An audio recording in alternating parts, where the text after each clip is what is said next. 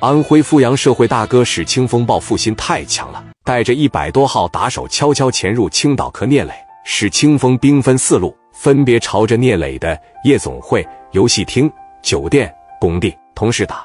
上级已经把史殿林打成重伤，紧接着任浩在游戏厅就开始了。一楼、二楼全是游戏机，任浩在二楼的办公室，曹武领着二十多个人。哇哇的直奔任浩办公室，一通疯狂的射击。任浩一看进来这么些人，就趴在办公桌底下。这二十来个人往前推着打，办公桌全都推烂了。任浩从后腰里边掏出来六十四，朝着外边反击，打到一个小子肩膀上了，但子弹很快就用没了。任浩想换花生米的时候，人已经到身边了，啪一揪任浩嘎就给薅起来了，二话没说，拿五连子把俩肩膀子嘎巴嘎巴全打了。紧接着来到楼下，对着上百台机器砸个稀巴烂，砸完了大摇大摆的就走了。他们知道聂磊要是知道了，肯定在高速口堵，所以没有直接走，而是回酒店商量对策。段文带队来打江源，江源的办公室在一楼，他正坐着，看到外边来了好几台面包车，窗户一拉开，一看来了几面包车的人，从车里面稀里哗啦的全是夹着东西下来的。江源想着是不是来闹事的。他做好了一个随时可以跳窗跑的姿势，瞄着门口，他们骂骂咧咧就进来闹事。江源太聪明了，嘎巴一梭子全喷出去了。家伙是直接一扔，然后直接跳下去跑了。人家也朝着窗户这块打了两枪。江源刚下去的时候，后面嘎巴的一声打到江源肩膀了，他捂着肩膀哇哇就是跑。一大帮人冲进来，给窗户一拉开，往下边一瞅，江源鞋都跑丢了，光脚丫一顿飞奔。段文说追，这一说追，十多个人在江源后边就使劲追，在街上疯狂射击，江源哇哇跑，后边十来个人打他，江源跑到人最多的地方才把这伙人甩开。刘毅的工地采取了一个最简单的打法，刘毅戴个安全帽加个本，正指挥贯车，这时候进来二十多个人，问刘总经理是哪一个啊？总经理这不在那吗？行，谢谢你。你们干啥呀？我们没事。不对啊，你们怎么能擅自进我们的工地呢？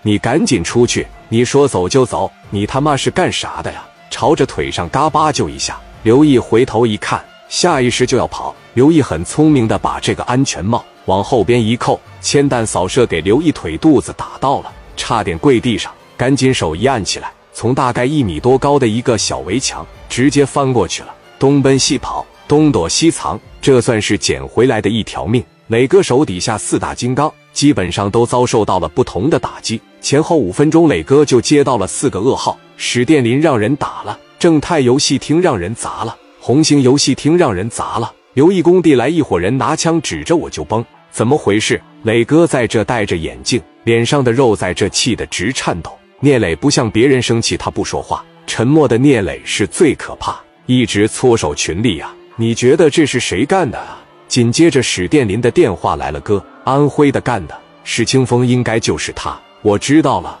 聂磊这一说，我知道了。聂磊就想报复，我能去安徽吗？我去安徽，我能找得着他吗？他有准备的过来打我，人家肯定就做好了被我打的准备。这帮人肯定没出青岛，他们基本上同一时间动手，他就能算到。他们要想跑。我指定得让阿 Sir 配合我查外地车牌照，跑指定是跑不了。他们指定在玩灯下黑。但是磊哥现在没人了，四大金刚全进医院了，尤其是史殿林人耗伤的太重了。聂磊从来没这么着急过，牙齿咬得嘎嘣嘎嘣直响，脸上的肉在颤抖，大拳都攥得青筋暴起。王群力和刘凤玉也是有史以来第一回不敢跟聂磊说话。聂磊在这把眼镜一戴上，上医院。聂磊领着王群力，领着刘凤玉，带着手底下一帮兄弟给于飞打电话。于飞当时一听，怎么了？四大金刚全让人咳了。于飞想象不到谁能有这个实力。于飞跟着聂磊去了到医院里，四大金刚躺在一个屋里边，一排排都受了不同程度的伤。史殿林伤的最严重的。聂磊一进来，看到四大金刚伤成这样，眼泪好悬没掉下来，太心疼了。牙咬得嘎嘣嘎嘣直响。大林说：“安徽那伙人先是在咱家里边找茬，让我下去陪他喝酒去。我下去还没反应过来，他们就动手了。他们有备而来。”刘毅说：“我这边也挨干了。”哥，江源在这趴着，后背全给打了，钢珠子打得一片一片。磊哥这边一瞅人耗伤的也不轻，俩肩膀子让人打个稀烂。哥，我正在办公室里面办公，进来二十多个人拿五连子打我，真是下死手。我要不是掏出手枪，我也得扔这了。等于是你们几个脚前脚后，我觉得他们指定没出青岛，咱们抓他对，他们也得看病。任浩说：“我藏桌子底下，我削他们的时候指定是打着俩人了。”